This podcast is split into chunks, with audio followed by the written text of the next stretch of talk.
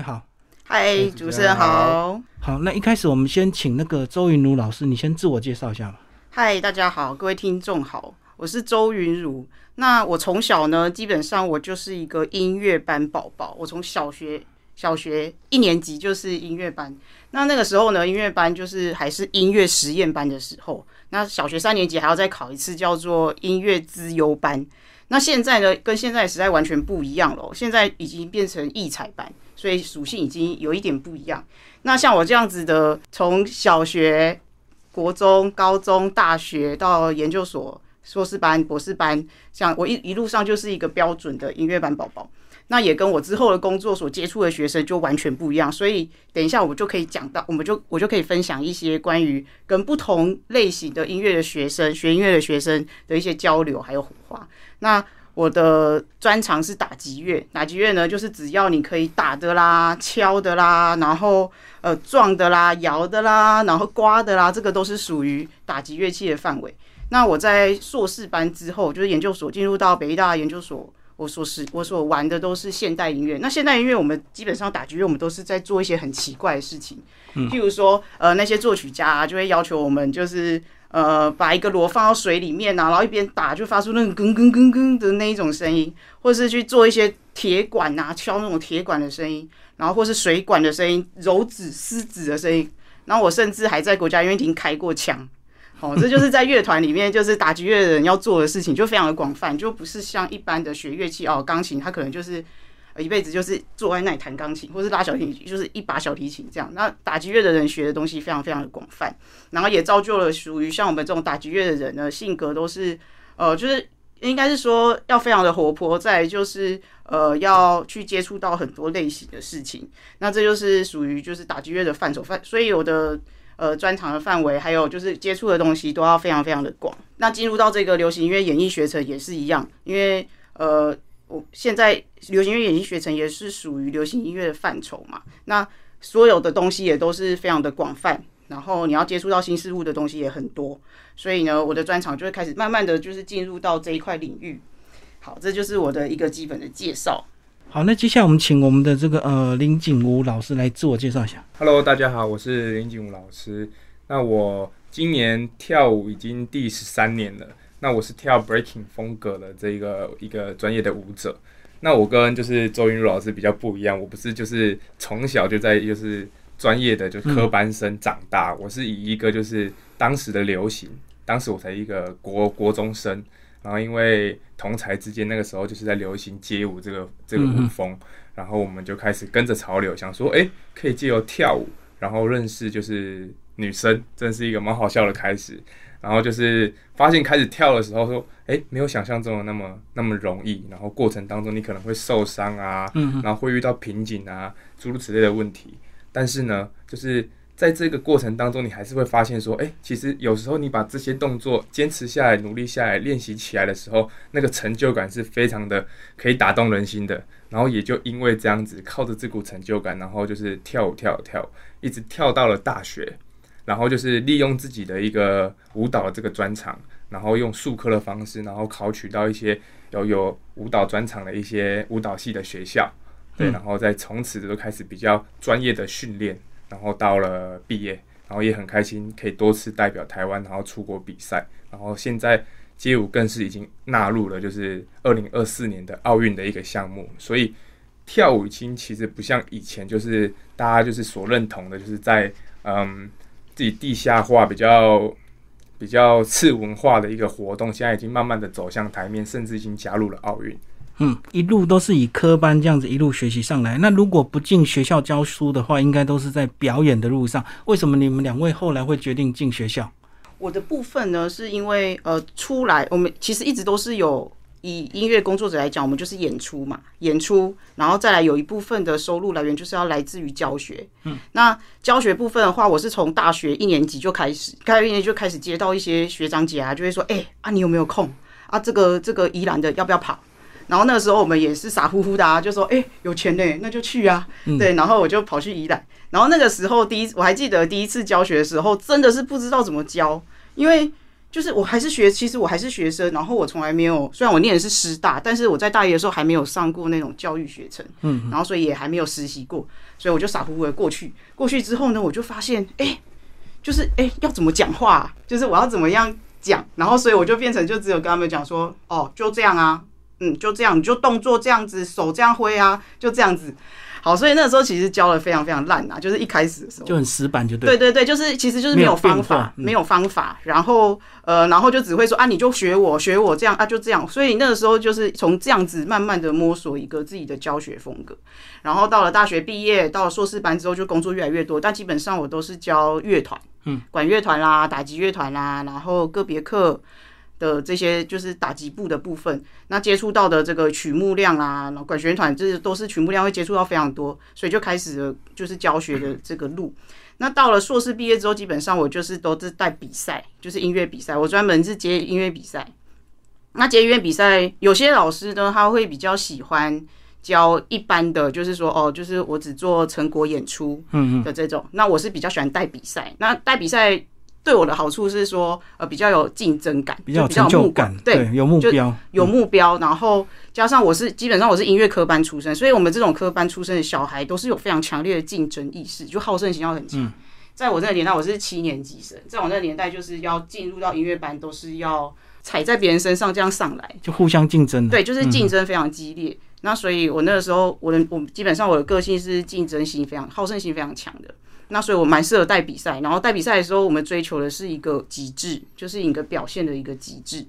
那这个过程对我来说是属于我们，也是我们在表演上追求的一个完美的过程啊。所以就跟我的心态也比较像，所以我就都是基本上都是带比赛。那另外一个原因当然就是终点会比较高，就是说因为是专门，而且我们要拿成绩，所以我的我的学校基本上不是一就是二。那这就是我之后一直在带的学校，基本上都是属于比赛型的学校，然后我都是想会想要把他们的成绩都带出来。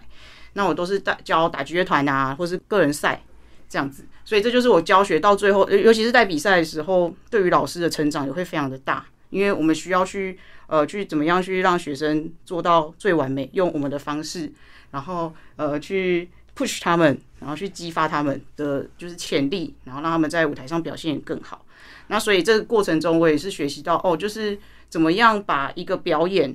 表演的一个状态，用文字上跟不跟没有学过音乐或是表演说，比如说像学生，他们可能表演经验没有那么够，那我要怎么样用言语上教导上，然后来让他们就是更能够进入状况。所以这就是我之后的一个工作。那表演的部分，基本上我就是跟乐团一起，比如说哪个乐团要出国，像我之前就是跟。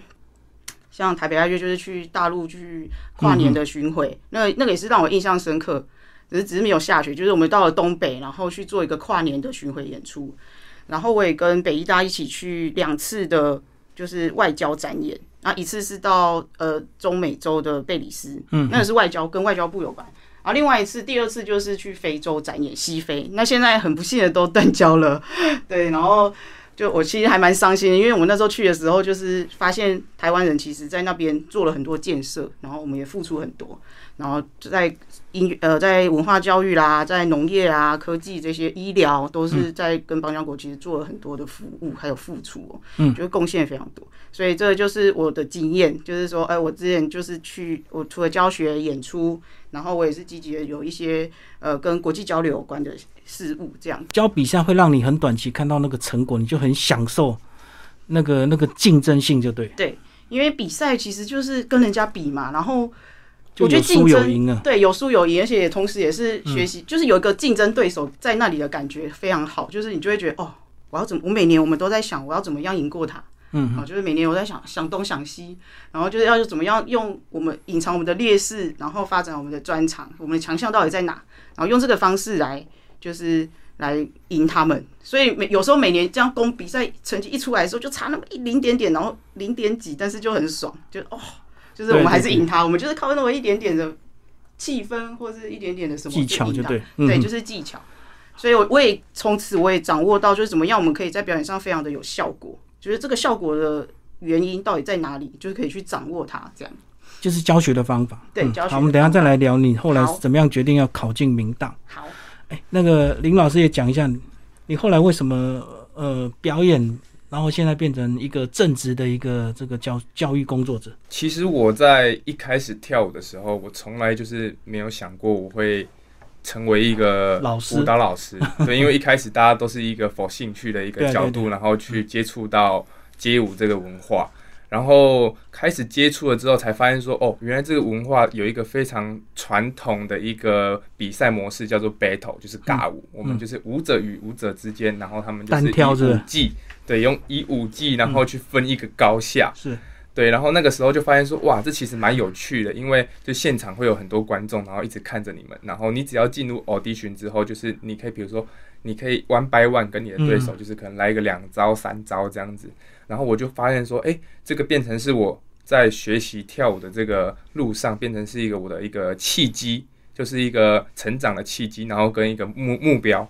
对，然后我就开始去参加台湾一些各个大大小小的比赛。嗯嗯，然后就是运气也很好，在我刚开始跳舞没多久就进入了海选，然后从那一次以后，我就发现说，哦，原来只要认真努力学习一件事情，就是一定老天会给你收获。嗯，然后我就开始下定了决心，说我一定要在短期内，然后拿下一些比赛的一些头衔。所以其实我跳舞倒没有很久，我是从国三开始跳舞，嗯嗯，然后跳一路一路一路跳到了大学的时候，那个时候其实，在台湾各大小的比赛都有一些成绩。然后在我还没有想过说，诶，我可以出来当老师的时候，竟然有就是高中的社团，哦，对因为我们指导老师对，他们就是邀请哦，因为不是我们自己去找的哦，就是他们邀请说，诶，老师老师，他们就称称呼我为老师了，但是我其实还没有教过课，我懂。对他们就只是看我可能看过你诶某一场比赛，对。对，然后觉得说哇，这个这个舞者的风格好特别哦，对，然后好想要邀请你来教我们说，哎、你这个动作到底是怎么做？你这个 style 是怎么样去去磨出来的？然后我那个时候也没有想太多，然后跟周老师一样，就是那个时候我才大一而已，嗯嗯。然后就开始接触，就是从社团课开始，然后进入到了有点像是转教职的这一块，然后进入了教职之后，才发现说，哦，原来教学生也不容易，但是比较特别的是，我们其实学跳舞的好教的地方跟不好教的地方，好教的地方就是在于说呢，你今天你只要够强，嗯，你可能只是展现一个动作，然后下面的学生就哇，你怎么做到的？他们会对你好奇，对，但不像是可能今天哦，我还要去说，呃，学生你今天要学什么？我鼓励他，不用，你只要说你够直接强，直接示范就对。直。接示范一个大招给他看，嗯。然后他马上就会把你看得像神一样的一一般的一个尊敬，嗯。对，然后那个时候你对他们讲的就是说，哦，你们可能要先练体能啊，基础的体能，身体控制要先练好啊，基本的体态要先出来，你想要做这个动作，当然你身体要有一些基本的条件，对，然后也就是这样子一个自己没有计划的情况下，然后当了老师这样子。嗯嗯，就一路从高中社团意外就教书到现在。对，对对，然后教教教，其实一路到了我自己大学要毕业，然后当兵的那一年，然后我其实也想了很多。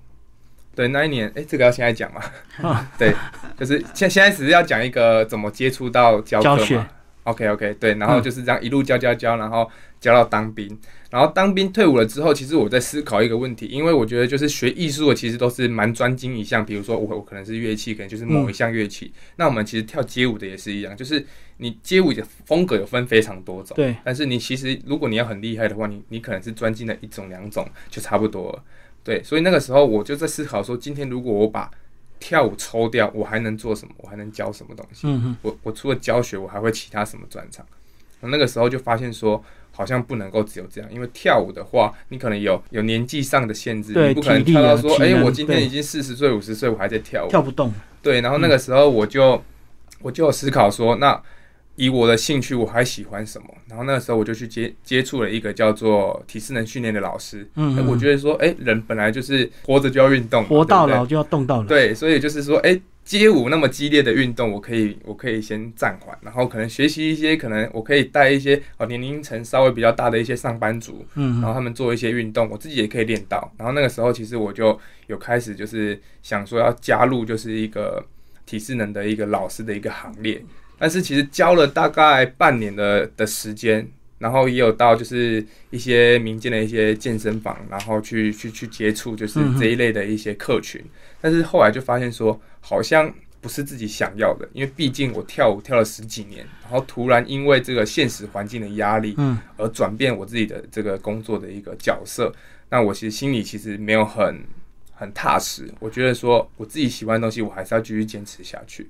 然后刚好也很幸运的，就是我们明道大学在在四年前，对，在四年前，然后刚好要创立就是数位设计学系流行音乐演艺学程，然后在刚好我的朋友也在那边就是当老师，嗯然后他也知道我有这一份专长，然后他就问我说：“哎、你有没有想要来彰化发展？因为我本身是台南人，对，然后那个时候就想说，哎、也不错啊，因为毕竟是我原本就想要做的一个工作，然后就很幸运的，我把我的一些履历啊跟资料啊，然后然后投到学校给学校的主管看，然后他们也就是对我也蛮有兴趣的，看到我有一些的各个大大小小的比赛，然后就邀请我去那边面试，然后就顺利的就一路到现在这样子。好，那两位都是因为这个呃表演，后来慢慢接触一些学生，然后就变成老师这样。那接下来我们就来讲这个明道大学，呃，数位设计系跟流行音乐演艺学程这两个好像是不同的。数位设计系有点像电脑那方面，那流行有点像大众传播，这两个怎么结合？我先讲一下我怎么样来到就是明道道大学，好，就是我之前啊，我之前的工作就是教比赛，所以我在中部的每一个县市都有好几个学校，所以就从苗栗、台中、南投、彰化、云林、嘉义，所以我最远是跑到嘉义。那我每周像这样子的行程，我每周就是一次，这些县市全部都会一周里面跑过一次，所以基本上我就是一个开车族，然后每天就是开开车啊，想今天要去哪，今天要去哪上课这样。那我有一天，其实我有一天就就是这样开开开，我有一天就想说，天哪、这样子的生活我要做到六十五岁嘛？说做65岁一直奔波就对。对，一直奔波这样子。我想，哎、这样子我会教六十五岁嘛？那有一天，就是有一个人就打电话过来，就是呃杨杨正斌老师，就是我们之前流行音乐演艺学程的一个执杨执行长，然后是一个非常好的老师，他就打电话来给我，就说：“哎、那个云茹啊，就是你有没有兴趣到明道大学，就是教音乐？”我说：“哈，明道大学。”然后我就说他们是什么系呀、他就说数位设计系。然后我一听，我就很想挂掉挂电话，因为我觉得太奇怪。因为通常会邀我的，要么就是音乐系嘛，要么就就是表演艺术。对表演艺术类。然后我想数位设计系，我想说是，我心里就想，我真的心里就想是什么东西啊？我还就是这样，然后嗯这什么东西？其实我很想把电话挂掉，我就想说，哎、这不用谈啊，这是完全不知道在干嘛这样。然后呢，我就再继续听他讲，他就说哦，他们就是有一个流行音乐演艺学程。我说我也是，我我也是跟大家一样，一开始听到数位设计系跟流行音乐演艺学程的时候。就是完全就是搭不起来，而且也觉得很奇怪，而且还要叫我去那里工作。那我如果说我去那里那这边工作的话，就变成我要把其他所有的学校都辞掉。嗯，所以这对我来说也是一个很大的赌注、就变正职就对。对，就变成专职。嗯，那这对我来说也是非常大的赌注，因为我想说，哎、天啊，这样这样子，我去那里，我到底是要做什么？然后，但是呢，因为我那时候先前也有就一边开车一边想说，天哪、我这个生活我到底要过到什么时候？而且加上那个时候比赛的一个状况，就是已经就是基本上我就是抢二抢一，然后也开始觉得好像有一点没有新鲜感，就是已经交到就是哦，是不是就是到到这里而已？那我也开始想要觉得，哎、我还这么年轻呢，我才三十三十出头，那我应该还要再给自己一些、机会，对一些机会，或还有一些不同的领域的一个发展。我也觉得，我希望我还可以在网上，或是说到接触一些更广的事情。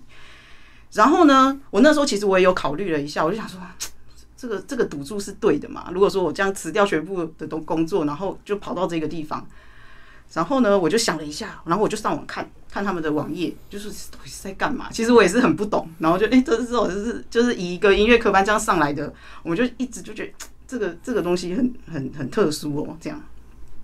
然后之后我就还是决定答应，因为我想，我觉得任何一个体验，就是任何一个人生的阶段，都是一种挑战。那我就接受这个挑战，我就说好，那我去，我就去试试看，这样。嗯。那我去，然后就呃，他们就请我投履历，就说他们会开缺，然后请我投履历。之后就是系主任跟校长跟我面谈。那这样之后我就进入到这个学校。那明道大学，我一开始去的时候，其实我在北斗北斗的一个国中教了非常久的管乐团，大概六七年，所以我每我们都是用同一个交流道。只是我有看到那个 明道大学的招牌，只是我从来没有想过有一天我会到这边来。嗯，好，然后就想，哎、就是有机会可以到这个地方来，我也觉得很奇怪。我想说，哎、就是我每我这个地方其实我已经连续跑了六七年嘞，那怎么就是怎么突然就跑就就换了换了另外一个方向，一个是往右，一个往左，嗯，往左就是往明道大学。然后我进去了那个校园之后，明道大学校园非常非常的漂亮，而且是呃很令我就是很惊艳，因为一般的大学你进去就是可能就是建筑，就是很像那种就是自私化的大楼这样。那明道大学一进去就很像一个庄园，很像一个富豪的那种就是大庄园别墅，就从这样大门口进去，然后警卫。警卫这样开车进去之后，我们是绕一个圆环。那这个圆环呢，只有单行单向，就是你只能绕着这样。嗯。然后绕进去之后呢，就是就是会经过一个湖，然后所有的建筑就是会所有的教室全部都围绕着那一个，那中间有一个湖，这样就是像这一张照片。对我有带照片。离泽湖。对，就是中间会有一个 这个湖。对，会有一个这一种就是离泽湖这样。然后，所以这整个校景，然后加上这个很多还有小桥流水的这种景校景哦，环境就很吸引你，就对。对，环境就让我觉得，哦，这个就是一个可以充满艺术氛围、人文艺术就是涵养的地方。然后我们就这样开进去，然后呢，就一路上就是很多自然景观，然后有湖，嗯，然后经过就是建筑，然后还有之之后还有大草原，超级大草原那一种。超超级大草原就是像这样，超级大草原。嗯嗯，因为地方够大，对，地方够大就对，对，都大。然后旁边就是绿油油的一片，然后这个也是我们的校景，就是湖湖畔。那我现在是在这个图书馆工作。嗯嗯，对我现在除了是数位设计系的这个老师之外，我另外就是今年我就接了一个图书馆主任的这个工作，所以我现在也是在掌管图书馆的各项事务这样。那那个时候我进去的时候，我就很惊艳，我就说哇。这个这个校园非常的用心，就是说他在各各个各各种这个景观，他都有去做布置。然后这样绕了一圈之后，我就觉得哦，这个这个环境非常好。嗯，就是说如果我待在这个环境，就是就是教学啦，那我觉得这个就是对我来说的，就是心心情会很好。然后然后我就就觉得嗯，那这个可以试试看。那我们就是到就是之后就是跟系主任谈，然后他们也都说，哎，我们的学校就是校景都非常的漂亮啊什么的。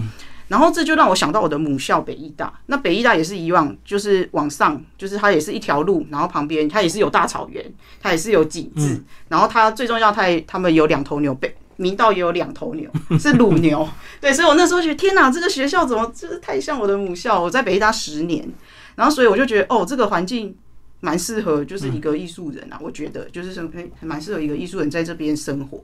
那他们当然就我之后才知道说，哎，他们其实这个景色，他们就都有很多拍片啊、表演啊，都会在运用学校的各个部分。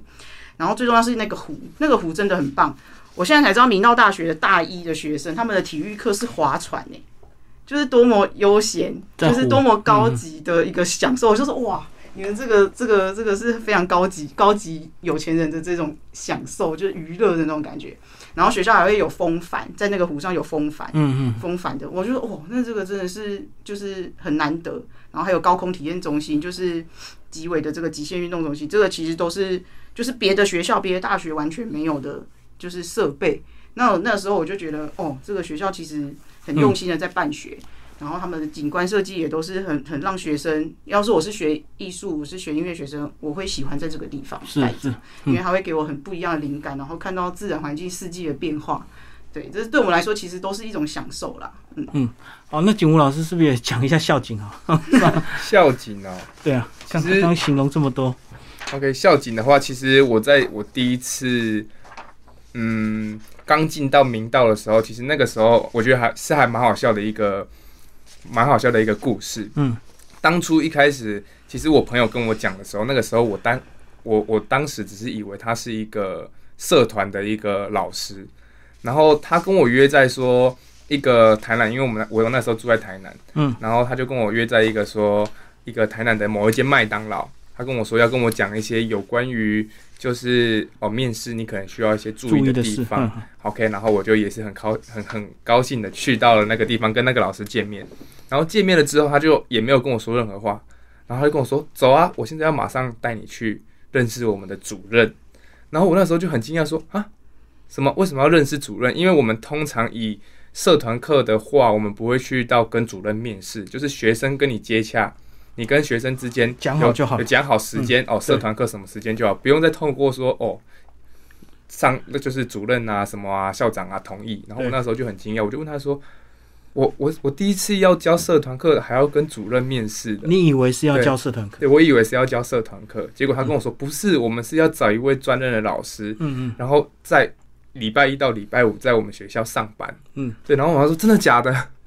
然后我跟他说，那面试的话，如果通过就要马上决定说你要不要去嘛？他说当然不用啊，你还是可以在面试的过程当中跟我们的主管就是讨论一下你之之后的未来规划是不是你想要的啊，嗯两边都要同意啊。对。然后后来我就说好啊，那反正刚好我也有时间，就去谈谈看。就去谈谈看。然后我就莫名其妙什么都没有准备，嗯一个空空手的一个情况下，然后被我朋友从台南一路就是载到彰化，然后到了这个学校，第一个我感觉说这个学校很不像学校，为什么？因为它就是环境就是建筑物都都很分散，嗯嗯，然后很分散的过程当中，都是一些比如说树啊、草啊、啊湖啊，然后甚至路上还会有一些动物。嗯嗯，对你可能走在路上，可能有看到 牛或有鸭，对鸭子跑出来，对，呃然后我就觉得哇，这个地方看起来比较像森林吧。我只是我想说，如果走在林路上，对，会不会有老虎跑出来？嗯对，所以就是我第一对学校的第一印象就是它其实就是蛮漂亮的，对，有就是规划过就对。对，就是很像森林。刚刚周老师那些照片也有，就是展现给大家看。对，然后就觉得说，哇，这个地方就是真的很漂亮。对我以前一般对学校的印象就是比较不一样。嗯，对，然后后来才发现说，哦，这个是一个跟就是好像美国那边的大学，好像大部分都会规划这种单行道，然后就是嗯中间可能会有一个，比如说像主视觉的东西，我们学校就是一个湖，然后刚好环绕着对这个湖四周都是一些，比如说教学大楼啊、活动中心啊这样子。可是这个第一印象会觉得很好，可是做了几个月会不会觉得好累啊？因为地方太大，然后移动的时候如果没有脚踏车或机车的话，是不是走起路来会很累？对没错，对，所以像老师的话才可以开车进去，那学生的话他们就只能在里面用走的，再来就是骑脚踏车。对啊，所以其实其实，在那边骑脚踏车还蛮有林荫大道的那种感觉，就是这样骑，然后其实还蛮浪漫，享受啦，就是还蛮浪漫，就是骑脚踏车是 OK，所以在学校里面是可以骑脚踏车，然后步行也可以，所以我就说，哎、你们明道大学的学生谈恋爱很好、哎，就是你看到处都是地点。湖，对啊，到处都是点，然后你还可以手牵手在那个湖畔，有没有？还有人行步道，然后都在那里散步啦，然后全部都是很好的约会、浪漫，还有看看夜景、看什么景的地方，其实就是就是我觉得是个大学里面谈恋爱的好地方啦。就是会以这个会不会有人？看到你们的介绍，然后真的就去念明道大学，就为了我觉得很？适合啊，很适嗯，我觉得不错啊，就是那个气氛，然后假日也可以走走对，因为我觉得一般的，像我去很多大学，然后有些大学其实就是只有建筑物而已，他们就是建筑、建筑、建筑，他们没有景观或是自然景观或是一些对，除非除非是很大的学校啦。那我一般看到就是就是就是建筑、建筑。那像因为我自己的关系，我之前念师大跟北大，那这都是校园还蛮大的，对而且都是有一些特色的，所以我就觉得这个对我来说才是一个大学的样貌，就是说，哎、这很非常有大学的氛围。那加上我也去图书馆，就是像我现在这个职务，这个图书馆也是做了很多的设计。他们我们图书馆全部的书都是圆形，就是圆形的书架，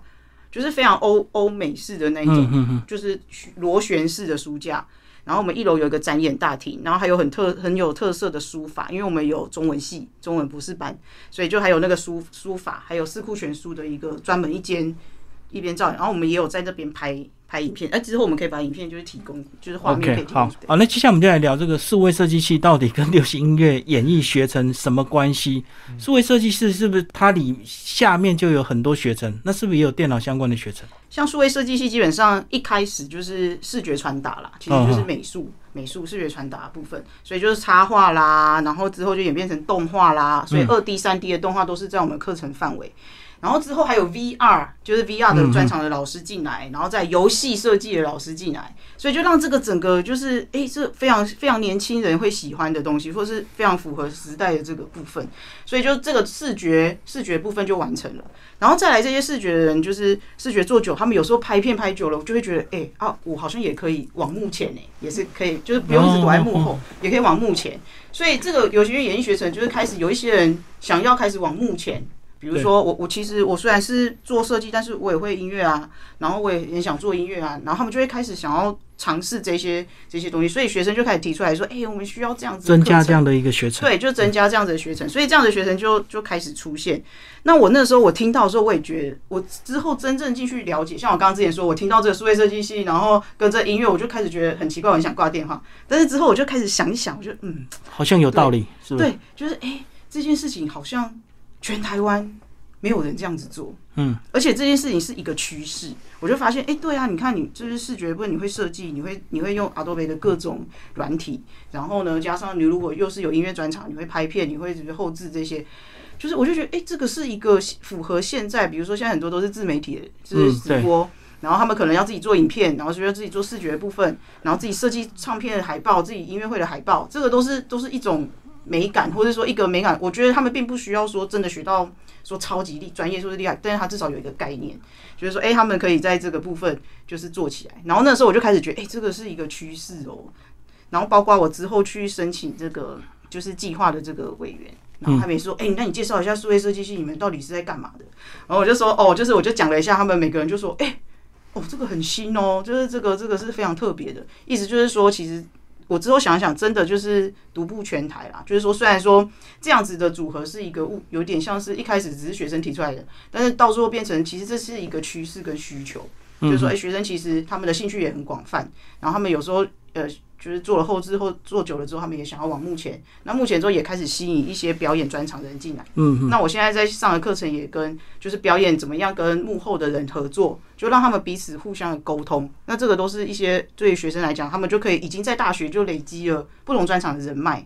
就是比如说，哎，我今天我要拍片，我知道我幕前幕的同学后都有，对嗯，拍片很强。那当然，每个人还是有他的专长啦。啊，有些人就是混音很强，那就是去找他。嗯所以他们就等于在就不会像我以前音乐系，我就完全不懂后置，我也不懂拍片，就是就是学习的东西，你会变成接触的东西非常广泛。嗯，那我觉得这也是现在的一个表演艺术的学生必备的一些技能，就是说你不能只有学一样东西，你需要去了解各种不不同不同的东西，然后再加上你你会认识到这些人，嗯那这些人对你来说。这往后都是你工作上你可以去请教的人，或是一起合作的伙伴。对，不需要每样都精通，可是至少你每样都要懂一些嘛，这样以嗯后才会有所谓的这个数位整合这样。对对，好，那我们景武老师也讲一下，刚刚已经聊到数位设计系跟流行音乐学程的关系。嗯那明道大学的数位设计系到底又有什么特别？那个数位设计系是不是比较广泛都有的一个系别？对，一般因为大众大部分大家接触到的都是一些，比如说可能一些传统的一些媒体系啊、数位媒体啊，嗯，然后就是有如刚刚就是周老师讲的，可能就是在做一些，比如说平面设计啊，甚至二 D 动画、三 D 动画。那比较特别的是，因为其实二 D 动画跟三 D 动画，它有一些可能需要配音后置的一些嗯一些项目，所以在数位设计学习刚开始创立的时候，其实就有一些基础的音乐课，然后还有一些后置的音乐课。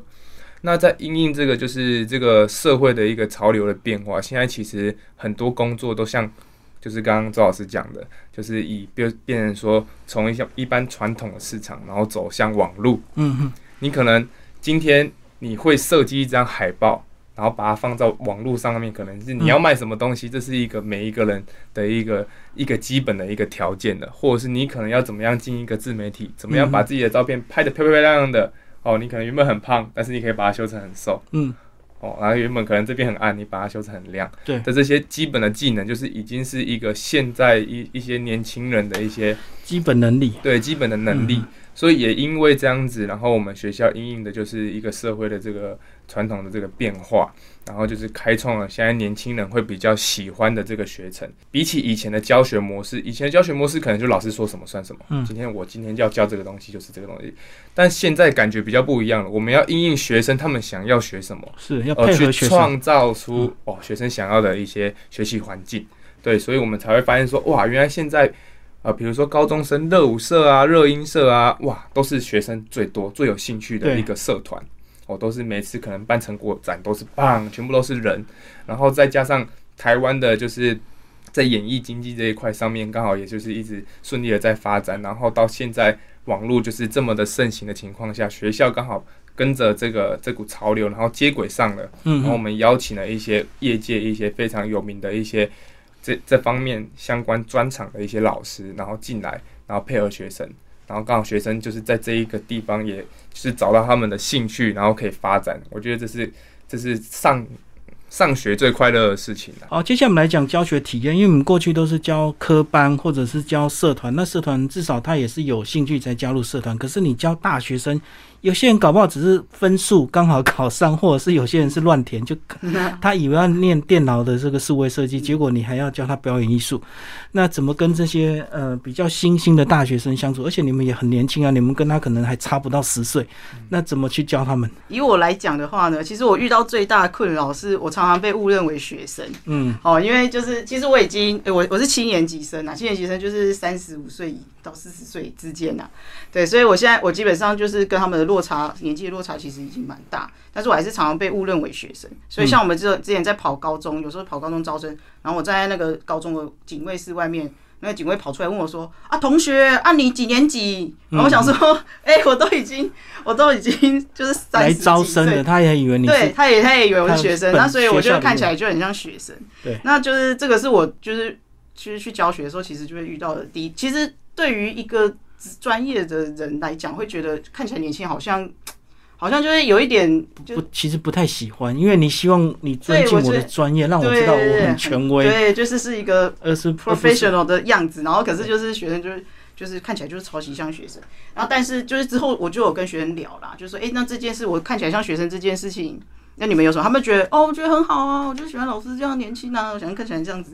好，这个是之后就是就是觉得，哎，他们好像觉得可以。那所以之后我也我也就奠定就好啦，我就是走一个学生风的老师，这就是我的风格。嗯，那包括我在学校也是常常那些职员，就是跟我同事那些也是，哎，那个同学请来帮我们拍个照，然后我就过去。然后他们就看到我挂视频说：“ 你是老师哦，老 师老师，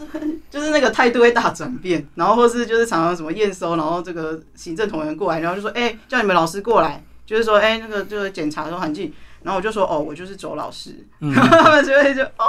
吓一跳，对，都会吓一跳。那就是就是这是对我工作的一个就是嗯。”其实其实我的外表怎么没关系，这几年就就就 OK 了啦，对不对？这几年老了就没这个困扰，就没有这个困扰。嗯，好，那在教学上，当然就是来来到这个地方就教的学生，明道大学的学生基本上就不是音乐科班的学生。那还好啦，我以前教的学生也都不是科班，他们也都是短期间要速成的一个比赛的团体。嗯，那所以说在短期间可以教上来，也是就是这也是我的一个工作的有经验的部分啊。那我觉得最有趣的事情就是会发生一些像鸡同鸭讲的事情，就是像因为他们没有这个音乐的先辈知识或是一些基础的术语啊这种概念，所以有时候我们在教学的时候就会发生一些很好笑的事情，比如说呃我在带一个团，那这个团呢我们就是要去演出，所以大家就是那个气氛很凝结，然后很严肃，然后大家精神很紧绷这样子，然后我们就是要做好每一个声音的那一种追求的极致。然后呢，当音乐就是这样子堆叠堆叠，然后来到一个需要一个嘣，就是最高点的时候，爆点的时候呢，然后就需要那个大鼓嘛，就是那个大鼓要这样打下去，就嘣这样子。好，所以我们全部人都在期待这个部分，然后期待那个大大鼓人打。然后呢，就有一个男孩子，就是男生啊，他就这样子，每次到了那个大家堆上去的那个点，他就这样，砰，就让他消掉。然后我们每个就这样，然后我就说同学，大声一点。然后我们就再试了一次，然后就再堆堆堆堆过去，然后他又 又这样让它掉下来，然后我就说同学大声一点，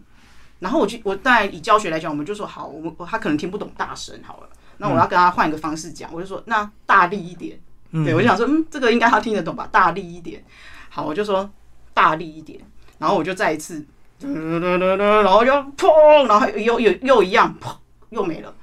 然后就开始觉得哎很奇怪哎，我就说。不叫大力一点吗？对，我说大力呀，大力，大力。然后全部的学生转过去，叫大力一点，就开始飙这样子。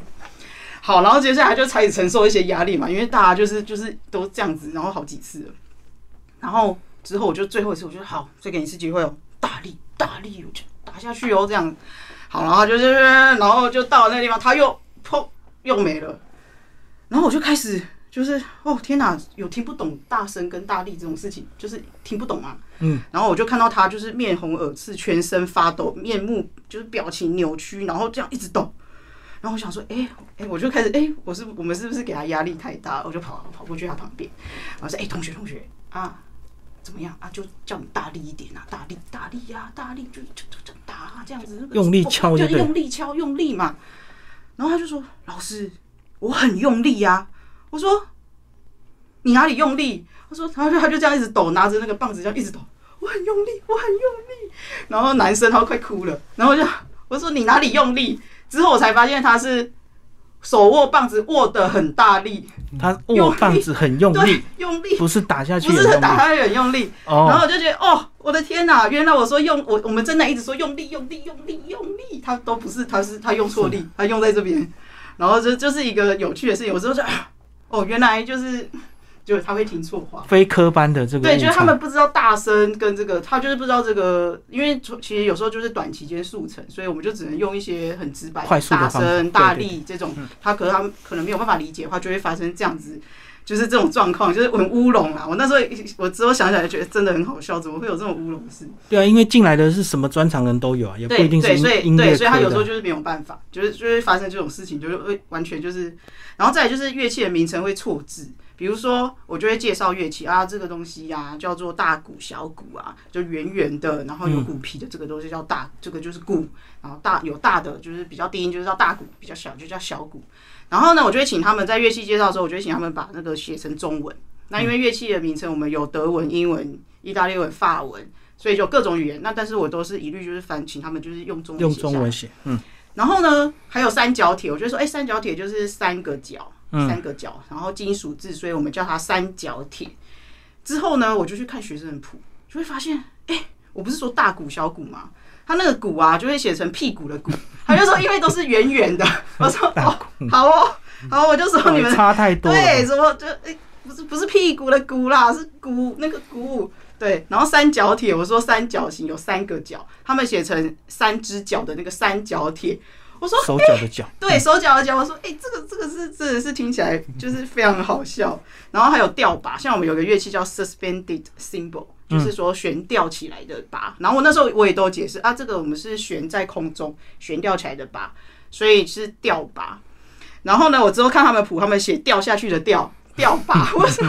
掉在天空的掉了。对，是吊，就是吊在天空的吊 吊拔。然后就就看他们的中文，就会觉得哦，真的是很好笑哎。我那时候有跟他讲说，如果你不知道字，你就干脆写注音，这样就是让你们知道就是这个乐器的名称。但是他们就会发生一些就是类似乌这样子龙的事情鸡同鸭讲的乌龙故事。然后要不然就是搬乐器啊，我就会形容，比如说，哎、你去搬一个黑色的，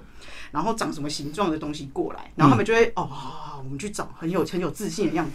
结果去了之后都搬搬过来一个完全不一样的东西，我就天哪，对，好像跟我形容的黑色远远的很像，但是就是不同的乐器，对，完全不一样的乐器。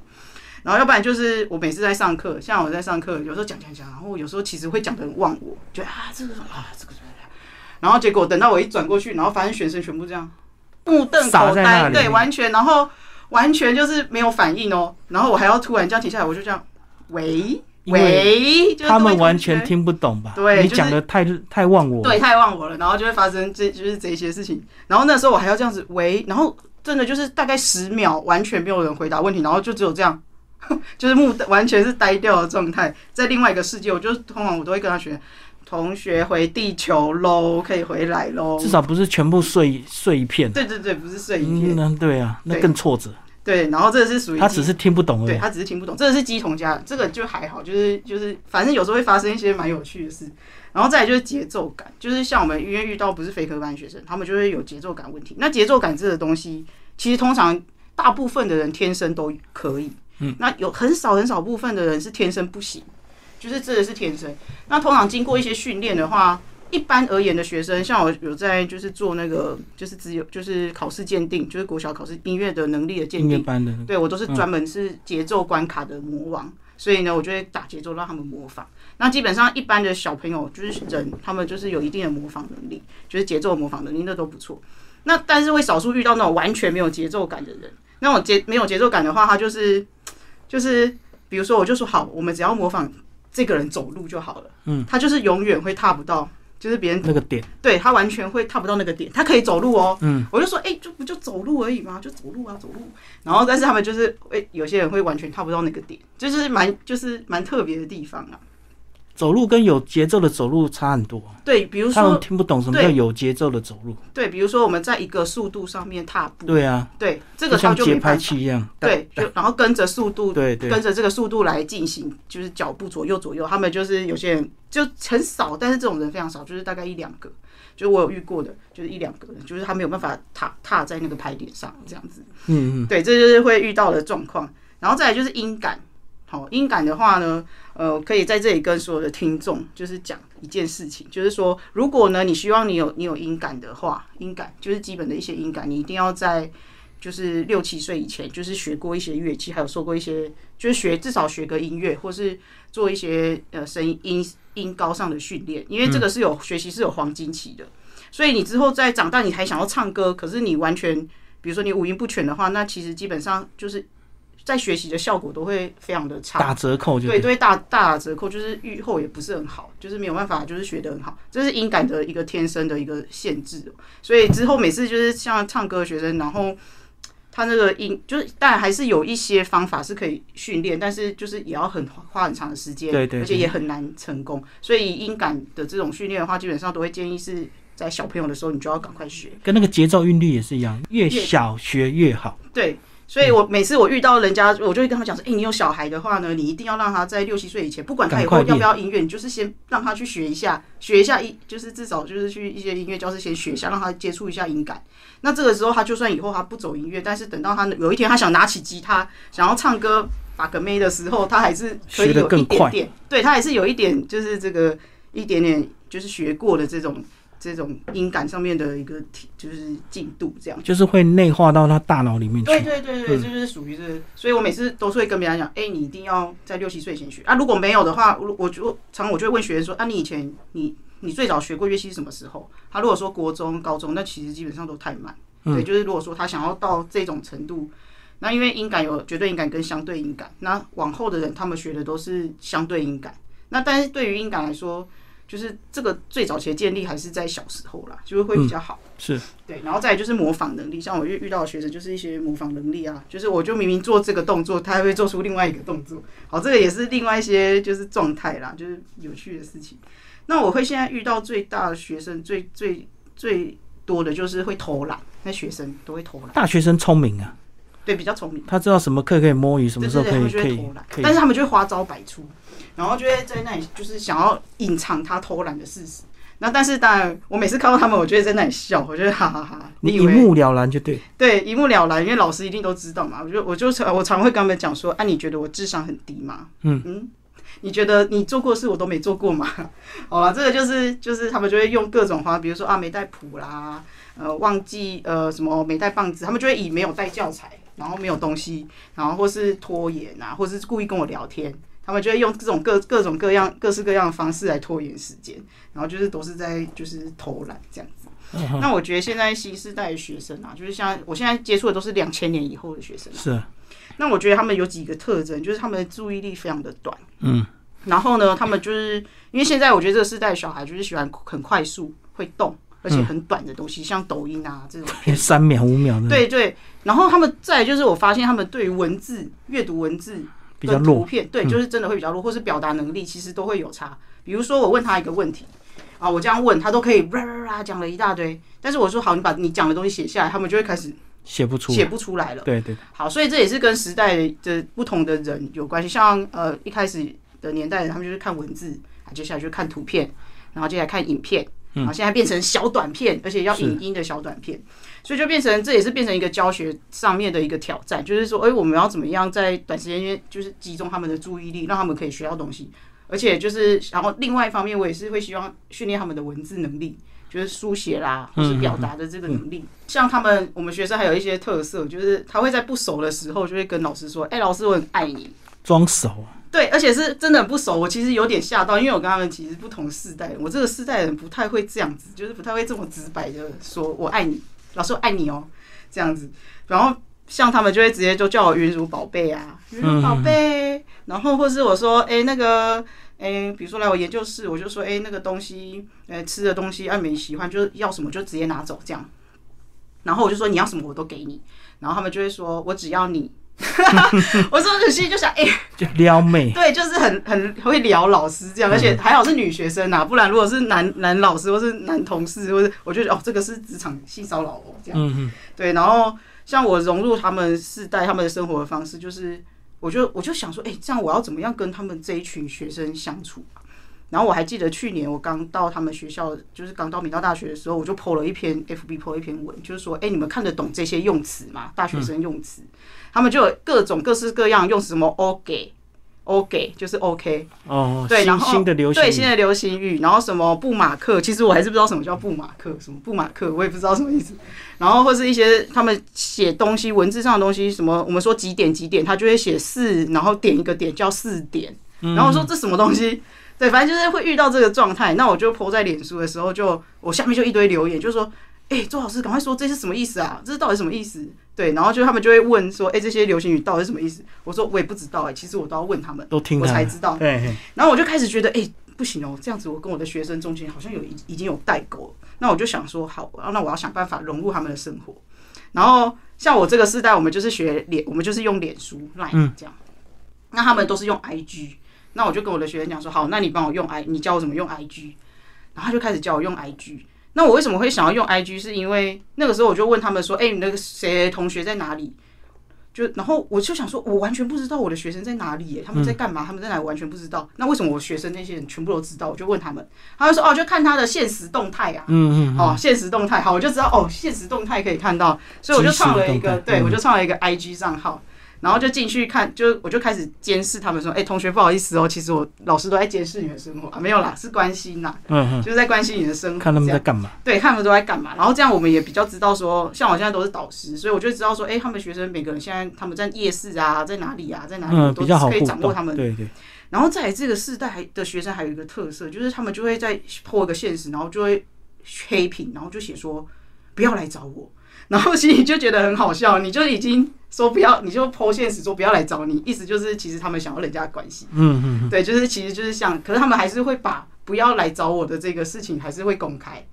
然后再来就是他们还使用像冰棒啊这种就是定位软体，然后所以所以我就跟他们学，还有一些交友软体，他们有时候会跟我讲，哎、谈一些感情的事情，然后我就说，哎、你那个朋友怎么认识？他说啊，就网络交友，网友，嘿，网友，我说啊，怎么样子？然后所以我都会知道这些，就是我就会去融入他们生活，然后学他们讲话，然后用他们用的软体，然后这个这种东西才让我就是比较跟他们比较靠近。他们有时候都会，有时候其实我觉得他们忘记我是老师，对不对？就是同学，对不对？都忘熟记我是熟到忘记，对，然后但是其实他们会叫我云如宝贝，我都会一定会跟他们讲说，不行，你一定要叫我老师，就是你要说云如老师或者是周老师，我说或是云如宝贝老师都可以，可是你一定要加老师，这个是我的一个小小的原则啦。嗯，然后再来另外一个原则就是我会禁止他们讲脏话。嗯，那当然大学生就是学生，或者说他们就是这种流行演艺的学生，通常就是有时候脏话就是就是直接这样讲出来。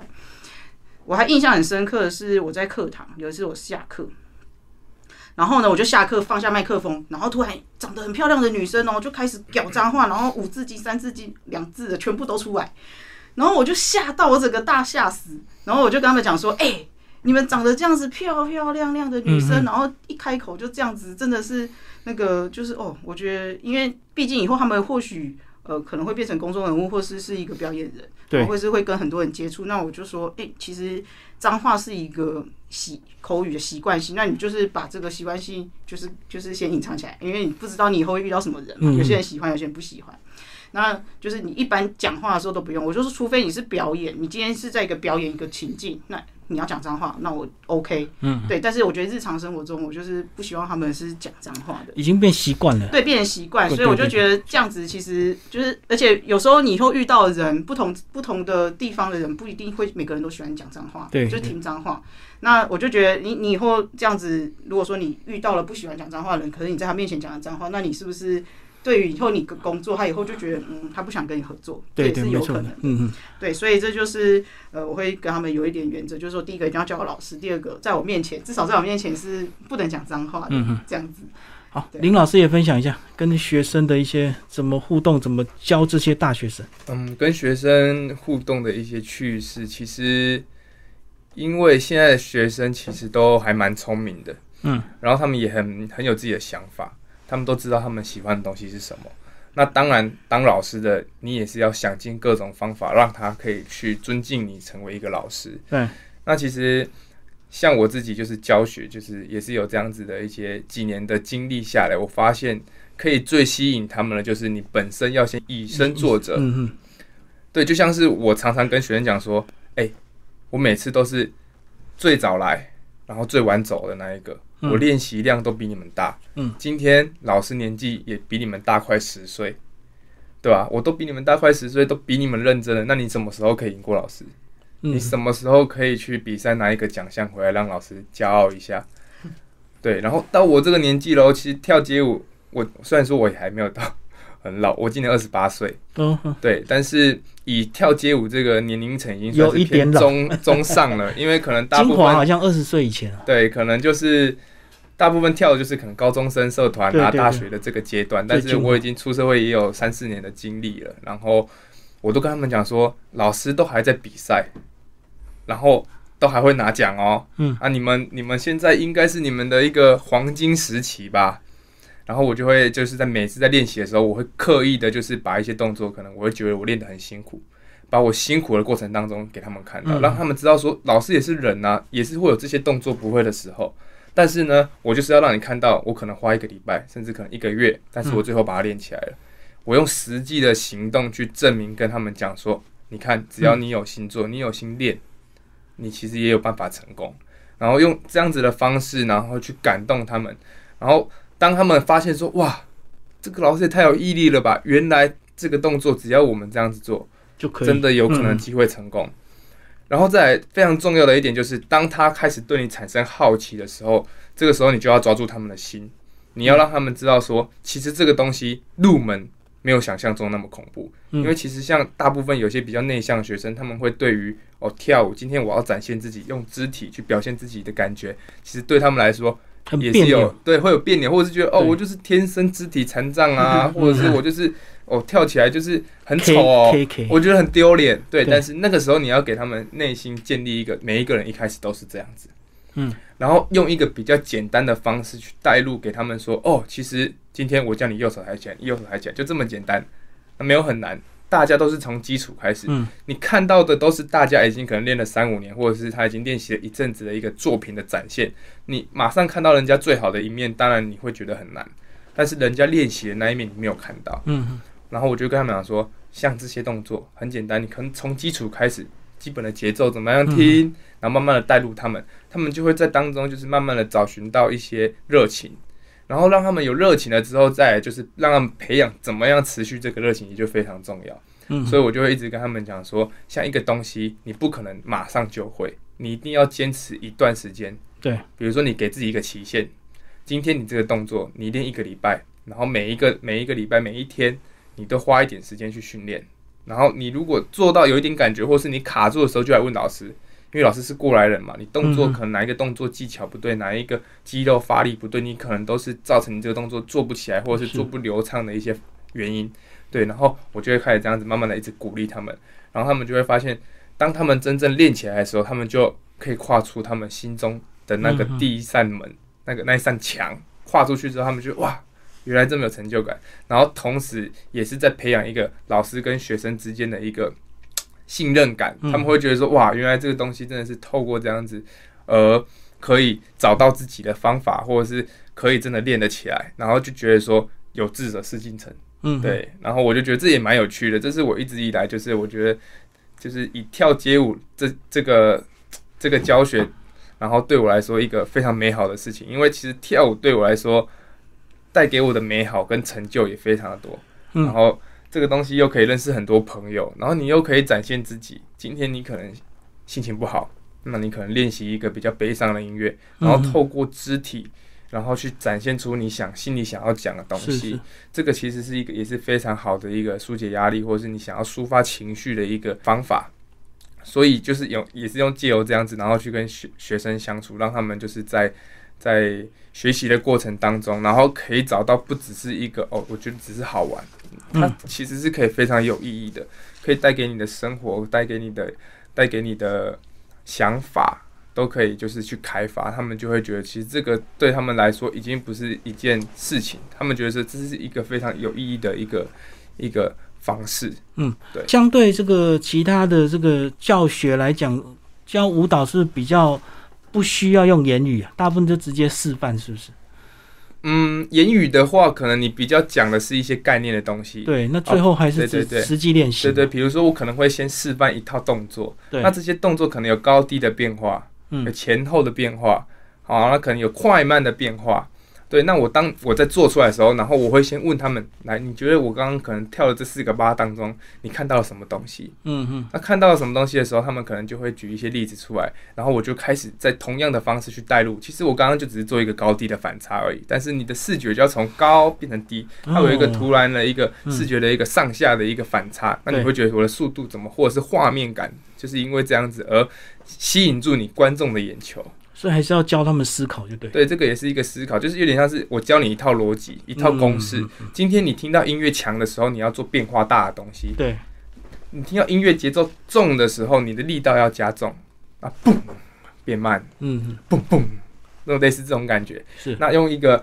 用一个你观众你看到的东西，你觉得我表现的怎么样？然后跟我表现的方法有什么？那这些方法要怎么样去套用？其他都也像是数学有一套公式一样。嗯，对，今天他只要了解这套公式，他就会开始思考说，哦，比如说我日常生活中，比如说开门这个动作，哦，怎么？他们就开始有点像是描生的状态下去了解舞蹈，嗯然后就开始说，发现说，哎、生活其实很多地方可以在跳舞当中找寻灵感。嗯。对对对，就是我觉得这也是一个一种方式。接下来我们来讲这个，回到你们的学程，你们最近有设计什么样一些比较特别的一个活动或体验？好，首先我要感谢王东喜老师跟陈雅珍老师哦，嗯因为他们的协助，还有他们告知我们有这个这个计划可以申请，所以我们就很荣幸的申请到了计划的补助哦。那这个计划补助，我就开始想，好，我要怎么样来规划？就是说，我要给我的学生什么？那我那时候就想到一个行销大师他说的，他就说不要为你的产品推销给客户，而是要为你的客户来想产品，来来做产品。嗯，所以我就开始往回想，就是诶，我的学生会需要什么？是是，他们才可以在让他们在大学生活啦，然后或是到毕业之后对他们有帮助，真正有帮助的事情。那我就开始想，好，大学其实他们在这个表演艺术圈里面，他们接触到，因为现在的时代真的变得很快，然后所有的流行的东西都一股一股的，就是其实很快。那他们要怎么样可以抓到这样子的趋势，然后跟上？那我就开始想，诶，他们其实、呃、除了自己的表演的专长、音乐的专长、舞蹈的专长以外，他们可能也需要一些演艺经济的课程，一些彩妆的课程，然后或是演员的，或是一些歌手，他们可能唱歌会很僵硬，或是乐手很僵硬，那他们可能需要一些肢体的课程，所以我就开始帮他们打造了一系列的这个课程哦。那我们就邀请到了像是王国安老师，他是救世俊杰的这个有限公司的这个总经理哦，然后还有我的同学吴艺婷同学，他是资深的乐手。他是拉大提琴的，那基本上说很多录音室的这个录音的这个乐手都是他来召集哦，所以他是一个很知名的、很很资深，然后跟很大很多歌手呢，他们就是一起合作。那还有陈意安老师，他是原住民的歌唱舞蹈的，他有自己的舞团哦，所以我们就邀请了，就是很多业界是，还有黄佩迪老师，他是蜂巢唱片的这个企划副理，也是我学妹。然后再来就唐承运老师，他是鼓手，嗯，他是宇宙人的鼓手，然后他同时他也是做混音后置，然后母带后母带处理的这个专这个专专场的人。那这个是我学弟，那所以那时候我就运用了我的我我就用了我的同学嘛，还有我的学弟妹，然后就邀请他他们过来，然后来我们的课程里面，因为他们刚好是线上，就是线上意思就是说他们都是实际在工作的人，嗯就是正在，而且是三十几岁，就是都是正正好在这个发展的这个阶段。那我就想要请他们，就是都请他们过来，然后跟我们的学生就是分享一下现在实际业界他们到底发生了什么事。然后还有王东熙老师，就是非常有经验的这个编导的主持人老师是这样子。然后还有我们的系主任，我们系主任他是一个非常有人文涵养、艺术涵养的人，我非常欣赏他。像我们这些照片啊，都都是他拍的他拍的。哦，他有一个脸书上有个叫郭墨学的每天一点名道，这个就是经由他的授权，然后我就是下载来给大家看。那他也就是会在讲座上面，在课程上面跟大家分享，就是如何将艺术与人文的涵养融入生命中的创作。嗯嗯，那基本上我们的学程是以创作创作方向为主，就比如说，其实我们现在已经有饶舌歌手 Roger。Roger 有饶舌歌手，然后我们也有台语歌手周兴杰，然后我们现在有女歌手，就是都在培养歌手，然后还有贝斯手，就是一些乐手。他们的这个个人的发展，我们就是很关注他们，也希望可以就是借由这样子的课程，然后让他们学习到更多，了解更多事情之后，怎么样把自己推销出去，怎么样行销自己，嗯，怎么样去发展自己的特色。那这个都是我们希望他们在学校、在大学里面就已经可以先知道的事情。再来就是希望借由这样拓展视野呢，他们就可以把自己的大脑打开，去接触更多不一样的事情。因为有些学生其实他们学习会很挑食，他就说啊，我只要学这个，我不要学那个。对他们其实会有点挑食。那我们就是希望可以借由这样的事情，让让这些业师、业界的人士、专业人士来跟他们讲，其实你们如果就是这样是不够的。所以应该要怎么样怎么样怎么样怎么样，然后借由这样子的人来直接跟他们接触分享，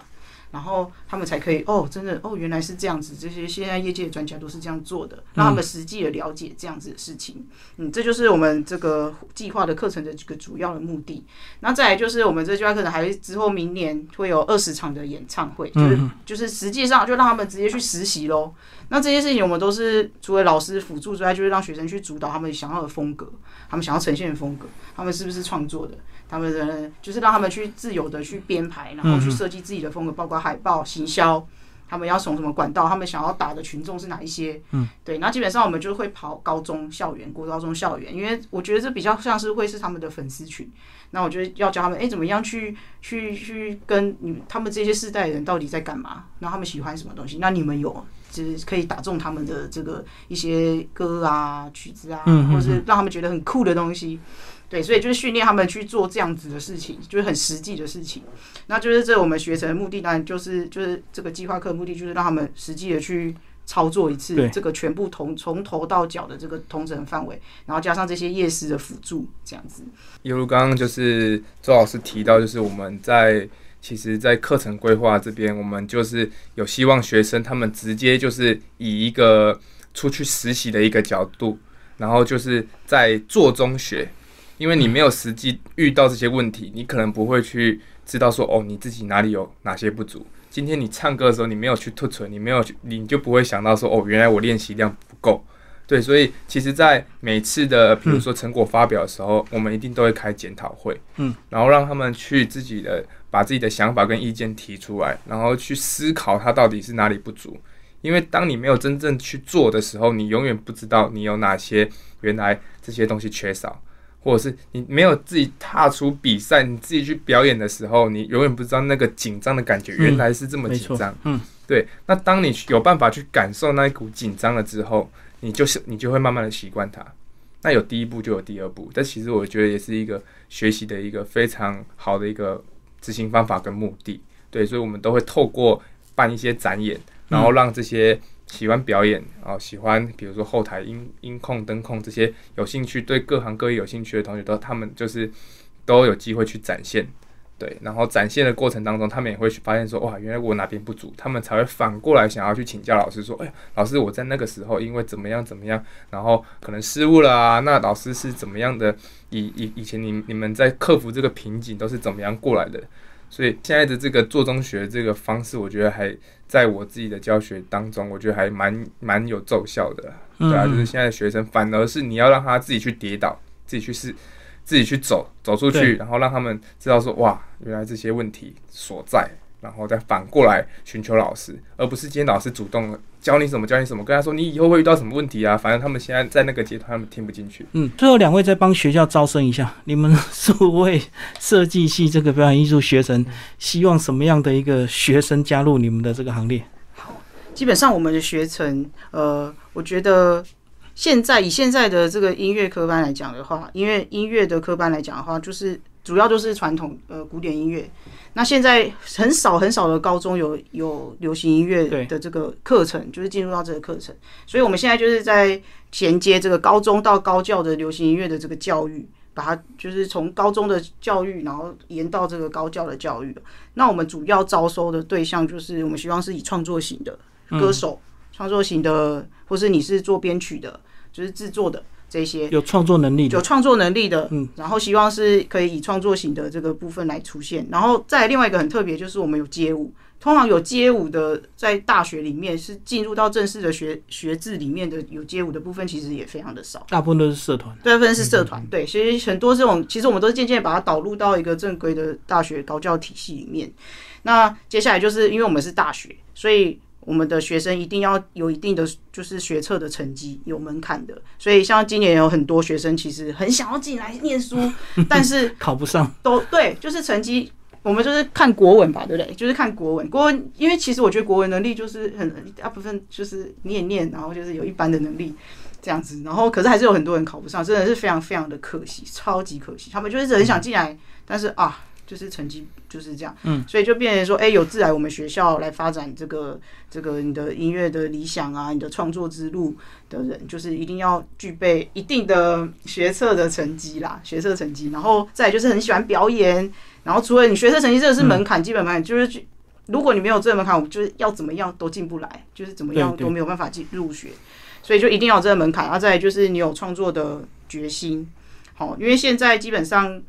有很多就是版权的问题啊，著作权问题，没错没错。所以我基本上就是推学生哦，你就是走创作，其实是最安全的，而且也是最有价值。因为比如说你有天写了一首歌红了，你可能可以就是靠那首歌的版权，然后就。就是吃一辈子，吃一辈子。你看，对，这个是大家共同的愿望。但是要红，那就是有很多契机啦，也不是说所以。但是至少这是一条比较就是长久的路，因为我觉得创作的人，你才有办法在整个这个走的比较走的比较久，对，才不会说啊，因为年华老去，长得貌不貌美，然后就这样消失了。因为如果你靠颜值的话，可能就有年龄的限制。对，然后再就是我一直希望他们可以去增进他们的大脑。因为有时候很多学生就是看很表面的东西，他们没有去做深入的时候，不爱念书。加上我现在是图书馆的这个主任，所以我就开始推阅读。嗯，觉得说，哎，我们就是把你去了解，比如说嘻哈文化，你了解多少嘻哈文化？那有书，那我就推荐给他，叫他去借，然后就就让他去去了解一些，然后或是哎歌唱的这个技巧，或是练团的技巧。那有书，嗯，就是去看一下这样子。虽然他们一开始都会这样，哦，不要啊，太多字不要看，但是其实就慢慢的。对，就慢慢的就是，哎，你就是这样一点一点啊，就是坐在马桶上这样看一点看一点这样子，慢慢的吸收，那就是让他的对，让他累积下来，那这个知识量还有这个，就是会让你之后的未来的路会完全就是慢慢的你会累积下来，你有一些内涵，那这样子你做出来的作品或许才会比较就是走的比较久这样子，嗯。最后，林老师也讲一下这个对表演艺术有兴趣，或者是对舞蹈有兴趣的这些人，怎么怎么自我规划？因为毕竟他是比较耗体力，嗯，他会有一些年龄的限制。其实我自己从小就听长辈说一句非常就是启发我人生的一个一句话，人家说“人因梦想而伟大”。是。那我长大了之后发现说，其实如果工作可以跟兴趣做一个结合，其实这是最完美的人生。那在学生阶段，其实刚好因为我们是大学嘛。有很多，如果你一般如果不在升学的话，大学有可能是你的在在在当学生的最后一场，就是你可以好好当学生的一个最后的一个目的。那这个时候选择就很重要，因为大学又不像一般的高中或是国中，老师会叫一定要来上课，不会上课还会打电话跟你家长说：“哎，来上课哦。”大学不会，你今天你没来上课，老师就是把你。记旷课，对，记旷课，旷课太多，你就是被当掉，没错，啊，被当掉，你学分没有拿到，你毕业可能也许要延毕，要要之后要干嘛？所以我都会觉得说，其实大学你选择学校反而不一定，你应该是要选择你喜欢的科系，嗯嗯，也许是你选到一间很好的大学，但是你不喜欢这个科系，你到时候你去上课是痛苦的，对。你没有热情的，你你上课是你人只是到了，你心没有到，嗯嗯。那这个其实你读了好的学校，再好的也没有用，因为你也学不到东西。你不要有台大迷失，对吧？你没有热情啊，所以你反而应该是要选择你喜欢的科系，你喜欢的课程。嗯，那当你有喜欢，这个才是第一个最重要的一个起步。你有喜欢的，你不用管说你到底有没有基础，因为你毕竟喜欢的，你就会想办法去进步啊。对，对啊，你今天我有很多。这一方面相关的东西，但我未来就不想要做这个，我就对这个东西没兴趣。就是可能我小时候爸爸妈妈陪叫我去做的，逼出来的，逼出来的，嗯，对吧？难道你在大学可以选自己选择了最后这个，你还要因为一个可能你未来可能好像做得到，但是你一辈子就要这样子嘛？所以我常常跟学生讲说，你一定要好好想清楚，你不一定要来读我们学校，但是你一定要选好你想要的东西，因为这个是你之后就出社会，你就是一定是做。这类型的东西了。嗯对，所以我们才会也是跟学生讲说，我们有像我们刚刚周老师讲的这一些这类型的课程。那你如果有兴趣的话，那就欢迎报名。我们这些老师都是非常有热情的，然后去愿愿意去。就是把我们这些知识跟经验，然后分享给大家。嗯所以就是也跟现在如果还在就是迷茫的一些学生们，嗯你们一定要找好你们自己有兴趣的东西，然后不要害怕，因为每一个人开始都是这样子。是对，很我们这边很多学生都是从零开始，但是我发现他们在学习的阶段是很快乐的。那我觉得这才是最重要，至少他们上课都会来。为什么？因为他们是他们有兴趣的课程啊，嗯，对啊，所以我们不用去逼着他们说，哦，今天你要来上课哦。其实他们会自己觉得说，我没有来上课，其实对我来说自己是损失。对对对，嗯所以这个我觉得才是以现在如果要准备升学的一些高中生啊，你们可以去思考的一个问题。对嗯对对，好，今天谢谢两位老师为大家介绍明道大学数位设计系流行音乐演艺学生，谢谢。谢谢谢谢主持人。